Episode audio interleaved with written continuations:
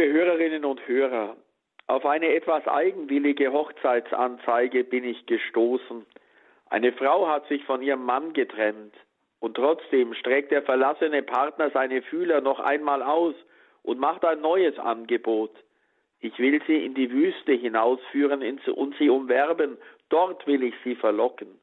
Und dann in der Wüste folgt der Heiratsantrag.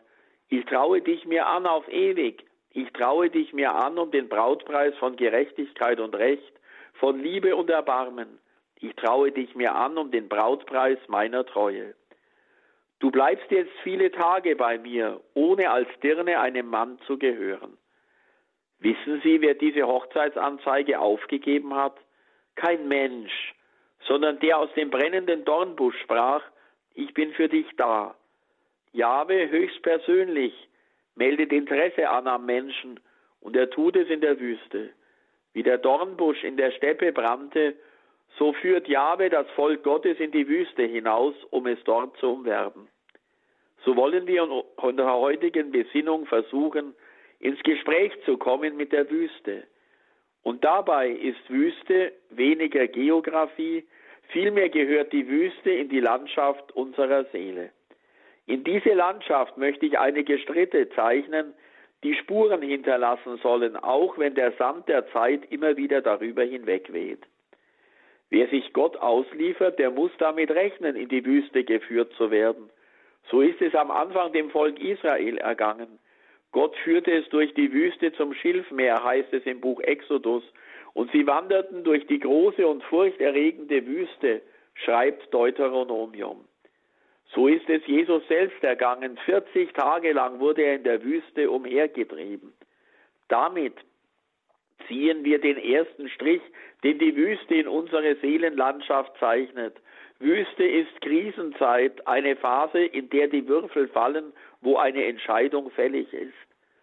Alle, die längere Zeit in der Wüste waren, erzählen, dass sie eine große Herausforderung ist. Ein Ort der Grenzerfahrung, wo der Mensch radikal und ganz in Anspruch genommen ist. Es ist so ähnlich wie im Hochgebirge, alles Stein, keine Pflanze mehr oder auch auf dem stürmischen Meer. Der Mensch als Ganzer ist gefordert. Könnte es sein, dass dies ein Bild ist dafür, dass Gott einzelne Menschen, ja seinen eigenen Sohn zur Wüste verführt, das heißt, sie vor die Herausforderung stellt, alles loszulassen, Familie, Freunde, Besitz, Eigenmächtigkeit, Selbstbestimmung, um sich auf das Abenteuer Gott einzulassen, so eben wie ein Mensch der Wüste ausgeliefert ist. Danach trieb der Geist Jesus in die Wüste. Dort blieb er 40 Tage lang und wurde vom Teufel in Versuchung geführt, lesen wir. Alfred Delp schrieb in seiner Todeszelle das Gebet, Herr, lass mich erkennen, dass die großen Aufbrüche der Menschheit und des Menschen in der Wüste entschieden werden. Herr, ich weiß, es steht schlecht um mein Leben, wenn ich die Wüste nicht bestehe. Wenn Gott sagt, ich selber will sie zur Wüste verführen, könnte es sein, dass damit auch das Leben der evangelischen Räte gemeint ist? Als ein vielleicht unbeholfener Versuch, das Abenteuer mit Gott zu wagen? Als stammelnder Ausdruck unseres Mühens, dorthin zu kommen, wo gilt, Gott, du allein. Doch dieses große Wort, Gott allein genügt, ist angefochten. Ob beim auserwählten Volk oder beim geliebten Sohn, die Wüstenzeit ist eine Zeit der Gefährdung und Versuchung. Israel murrt gegen Jahwe, seinen Gott. Es sehnt sich nach den Fleischköpfen in Ägypten zurück. Ihm schmeckt das Manna in der Wüste nicht. Stattdessen bastelt es sich seine eigenen Götter zurecht und gießt die Götzen in die Form des goldenen Kalbes. Die gleiche Erfahrung der Wüstenzeit bleibt auch Jesus nicht erspart. Nach seiner Taufe, mit der er das Schicksal des leidenden Gottesknechtes auf sich nahm, geht Jesus in die Wüste, in die Unmittelbarkeit mit seinem Vater im Himmel, um im Einssein mit ihm die Freiheit von sich selbst und die Verfügbarkeit für die Menschen zu empfangen. Dieser Rückzug aus der Welt wiederholt sich in Jesu Leben immer wieder. Er setzt sich der Wüste aus, taucht ein in die Einsamkeit, um dann aufzutauchen bei den Menschen. Auch für Jesus ist Wüste Krisenzeit. Die Versuchung drängt an ihn heran, auf die ohnmächtige Liebe zu verzichten und stattdessen den Menschen zu geben, was sie wünschen. Schmackhaftes Brot statt schwer verdauliches Wort, Sensation der Schlagzeile statt Treue im Alltag, politische Macht statt Ohnmacht der Liebe. Aber Jesus hält den Versuchungen stand. Er war in allem uns gleich, außer der Sünde. Aber nun könnte jemand im stillen Denken ein weiterer Strich in der Landschaft. Bei mir ist alles ganz anders. Nichts, was dem bisher gezeichneten Bild von der Wüste entspricht. Mein Leben ist auch Wüste, aber flächig, langweilig, alltäglich, grau in grau. Immer dasselbe, nichts Pathetisches, nichts Großartiges, kleiner Alltag ohne große Dramatik. Ich lebe zwar die evangelischen Räte, aber wenn ich das mit der Wüste vergleichen soll, dann ist das eine kleinkarierte Wüste, mit der man nicht angeben kann. Liebe Hörerinnen und Hörer, ich bin überzeugt, auch das hat mit Wüste zu tun. Und genau in diese alltägliche Wüste mischt sich die Versuchung, in die Jesus geraten ist. Da halte ich meine kleinen Vorsätze und tue alles, was der Kirche mir vorschreibt. Aber das kann gefährliches Fasten sein.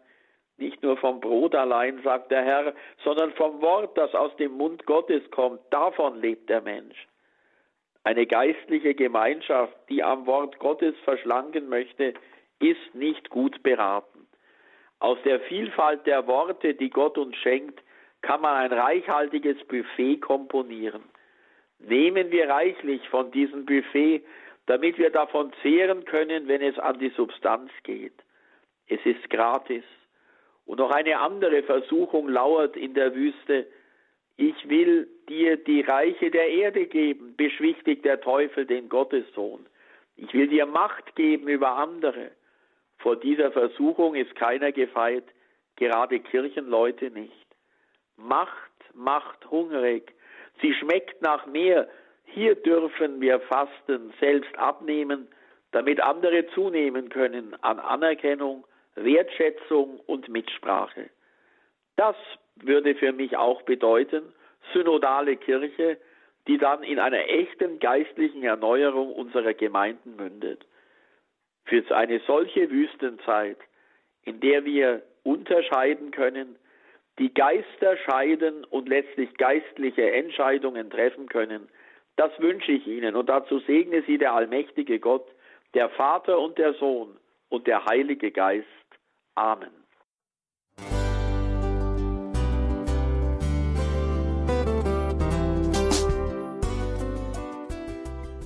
Liebe Zuhörerinnen und Zuhörer, vielen Dank, dass Sie unser CD- und Podcast-Angebot in Anspruch nehmen.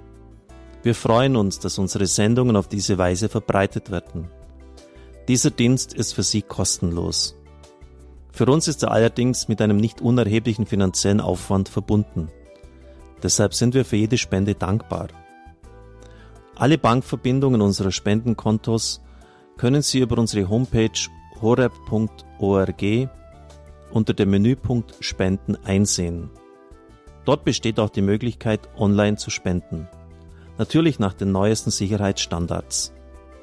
Sie können diese Informationen auch bei unserem Hörerservice unter der Telefonnummer 08328 921 110 erfragen. Ich wiederhole die Rufnummer 08328 921 110. Vergelt's Gott für Ihre Unterstützung. Ihr Pfarrer Kocher.